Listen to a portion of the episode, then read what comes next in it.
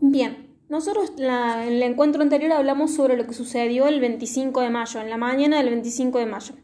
El pueblo logró reunirse para exigir justamente la, renuncia de Cisneros y eh, lograr la conformación de la Junta de Gobierno. Esta, esta aparición logró esta conformación de la primera Junta y el presidente fue Cornelio Saavedra.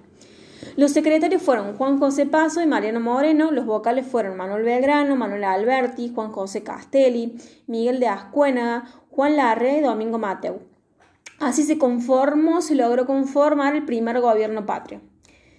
Los representantes en ese momento juraron fidelidad al rey eh, Fernando VII y prometieron gobernar hasta que la monarquía regresase al trono. Pero había un inconveniente, siete de los nueve integrantes eran criollos, es decir, que había un incumplimiento de lo establecido en las reformas borbónicas que determinaba justamente que solo podían gobernar los españoles.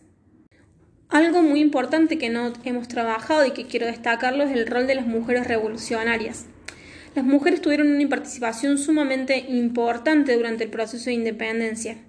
Su eh, labor comenzó en las invasiones inglesas, cuando lucharon justamente para expulsar a los invasores arrojando piedras y agua hirviendo, y realizando actividades de espionaje para encarcelar a los soldados enemigos.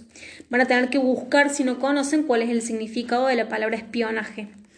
Manuela Pedraza se destacó justamente en el combate con los ingleses y fue distinguida por el virrey Liniers con un grado militar. Durante las guerras, también de la independencia, las mujeres dedicaron parte de su tiempo a confeccionar los trajes que usaban los soldados y donaron sus joyas o herencias para colaborar con la lucha revolucionaria.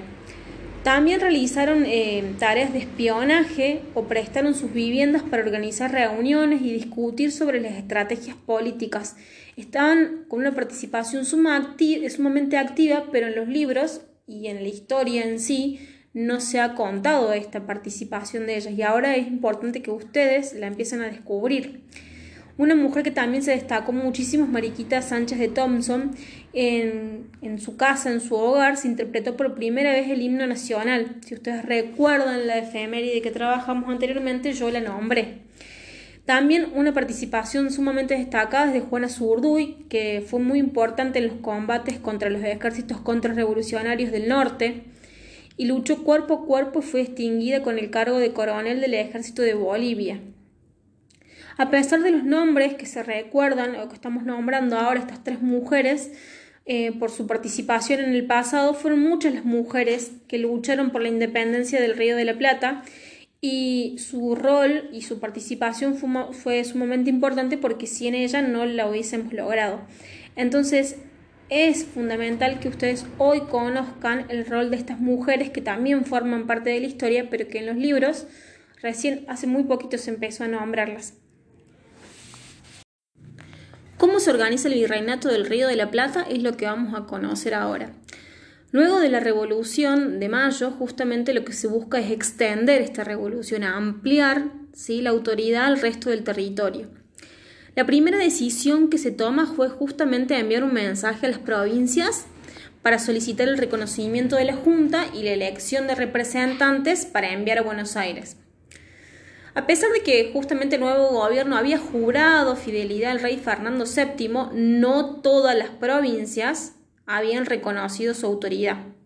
Tampoco funciona el proyecto de ampliar la Junta con diputados de todo el territorio, ya que eh, no todas las regiones justamente enviaron representantes, no todos estaban de acuerdo. Y lo que empezó a surgir fue justamente rivalidades, conflictos contra Buenos Aires, ya que Buenos Aires había conseguido un importante desarrollo económico debido a los ingresos del puerto y de la aduana. Como comentábamos, varias provincias estaban en oposición a la Junta de Buenos Aires. Córdoba eh, había organizado una contrarrevolución, pero fue derrotada por Buenos Aires y el ejército siguió rumbo hacia el norte. Durante las expediciones que continuaron por el resto de los territorios, cada provincia fue adhiriéndose a la revolución y aportando tropas y armas justamente para el ejército. Ya para junio de 1810, todas las provincias del interior habían aceptado la autoridad del nuevo gobierno patrio. Por otro lado, otro hecho importante es que la Junta de Gobierno también organizó expediciones militares a otras regiones que se negaban a reconocer su autoridad. Estas regiones eran Paraguay, el, Alto Perú y la Banda Oriental. Pero en estos lugares los resultados justamente no fueron los esperados. Para la misión enviada a, Paraguay se designó a Manuel Belgrano al mando del ejército que no tenía formación militar ya que era abogado, y Belgrano fue derrotado en la batalla de Tacuari y intentó convencer al líder paraguayo Manuel Cabañas, pero fracasó en este intento, y esa región declaró su independencia en 1811. Los conflictos con el Alto Perú y la banda oriental se presentaron con mayor complejidad y se prolongaron durante muchísimo más tiempo. Ya empezamos a nombrar a Manuel Belgrano, este es un año muy importante, como les conté en la efeméride del el día 3 de junio. Así que empiecen a recordar este nombre, vamos a descubrir un poco de la historia de Manuel Belgrano y qué hizo ¿sí? para lograr nuestra independencia y cuál fue su trayectoria, su camino para lograr eso.